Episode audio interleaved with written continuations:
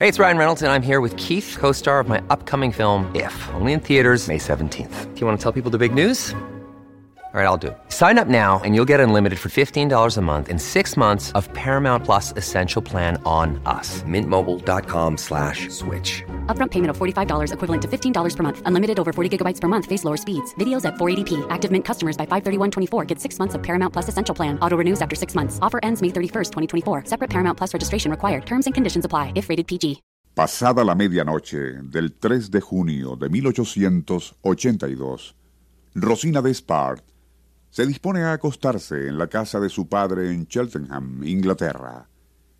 Mientras se desviste, ve con asombro que tras ella y reflejada en el espejo está una figura de mujer.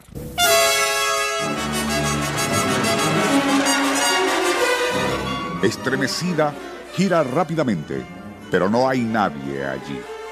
Luego cree escuchar unos pasos en la parte afuera de su cuarto.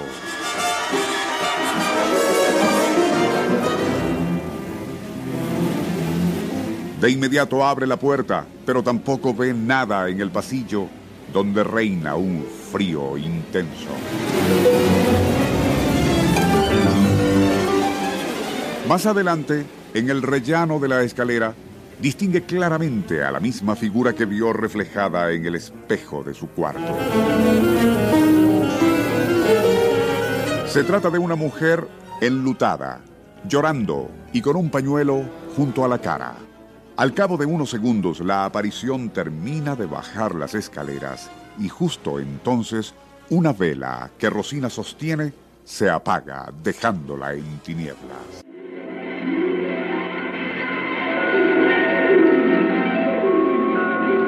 Nuestro insólito universo. Cinco minutos recorriendo nuestro mundo sorprendente.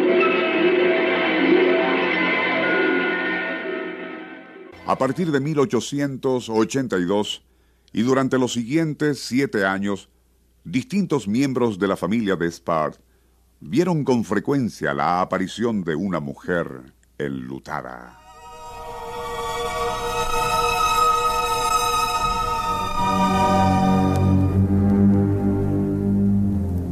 En cierta ocasión, Rosina llegó a contemplar a la figura durante media hora y, conmovida por su evidente tristeza, intentó hablarle. No obtuvo respuesta y la imagen se desvaneció. Todas aquellas materializaciones, no solo ante la joven, sino otros miembros de la familia, fueron cuidadosamente anotadas con hora y fecha por Rosina, quien se había propuesto descubrir la identidad de lo que parecía ser un alma en pena.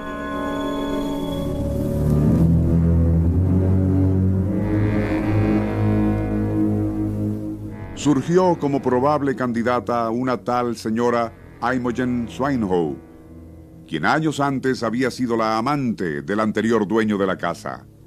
Expulsada de allí por él tras una disputa, falleció en la miseria a fines de 1878.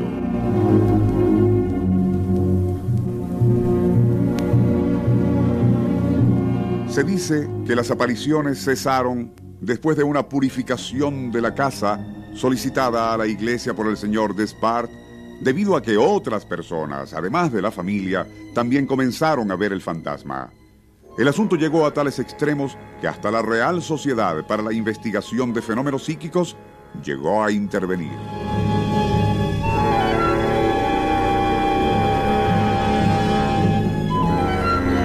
La falta de pruebas y ausencia del fantasma hicieron que todo se olvidara hasta 1958, cuando ocurrió algo insólito.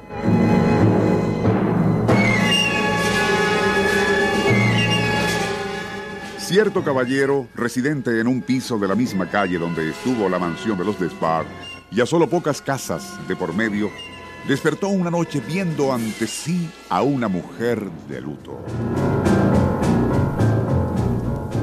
Aquella aparición cubría su rostro con un pañuelo mientras sollozaba en silencio. Presa del pánico, el hombre abandonó la habitación. Al regresar con la conserje, policía y varios vecinos, no había nadie allí.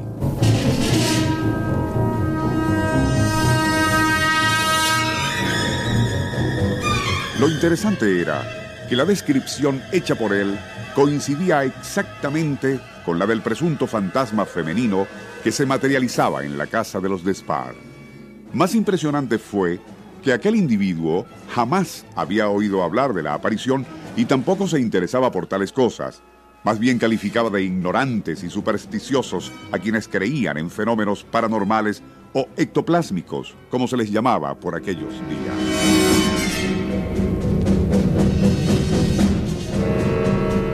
Su escepticismo fue puesto a prueba en ocasiones subsiguientes, ya que a partir de entonces el fantasma se le apareció con frecuencia.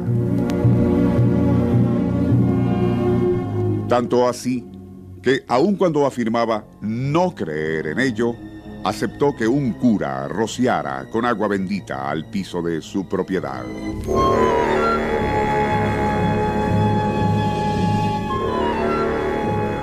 Fue inútil, pues a menudo la fantasmal mujer se materializaba, algunas veces bajando las escaleras, otras recorriendo habitaciones, siempre gimiendo, mientras tapaba parcialmente su rostro con un pañuelo. Nadie logró jamás explicar quién o qué era aquella aparición y cuál pudo ser la razón para que trasladara su fantasmal deambular de la mansión de los Despar a otra en la misma cuadra.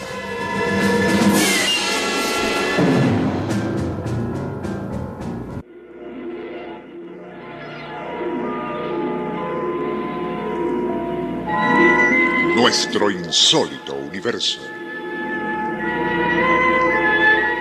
Email insólitouniverso.com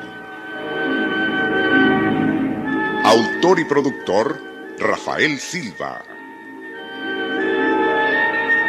Operador, Francisco Enrique Mijares. Les narró Porfirio Torres.